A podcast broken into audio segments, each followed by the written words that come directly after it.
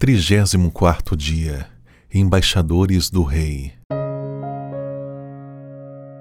Todas essas coisas novas vêm de Deus, que nos trouxe de volta a si mesmo por meio daquilo que Cristo fez. E Deus nos deu o privilégio de insistir com todos, para que se tornem aceitáveis diante dele e se reconciliem com ele. Segundo Coríntios 5:18. Todos que fomos batizados somos embaixadores de Cristo. Deus está nos utilizando para falar aos nossos amigos.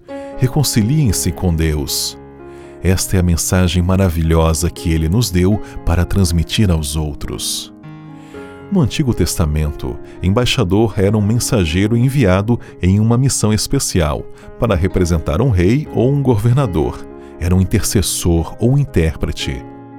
No Novo Testamento, Paulo considera todos os portadores da mensagem do grande rei, o Senhor Jesus Cristo, como embaixadores. Com isso, o apóstolo destaca a nossa elevada dignidade de representar o Rei dos céus. O Império Romano possuía províncias de dois tipos: as províncias senatoriais, constituídas de povos pacíficos que não se encontravam em guerra com Roma e haviam se rendido e se sujeitado ao imperador, e as províncias imperiais, que não eram pacíficas, representavam perigo, pois se tivessem oportunidade, certamente se rebelariam contra o Império de Roma.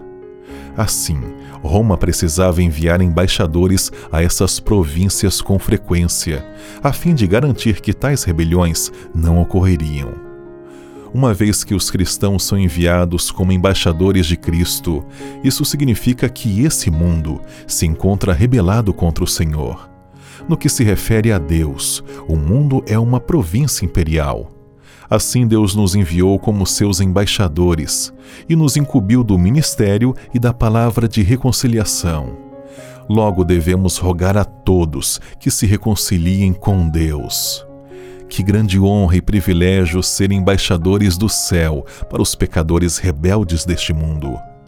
Cristo poderia enviar anjos, mas preferiu escolher você.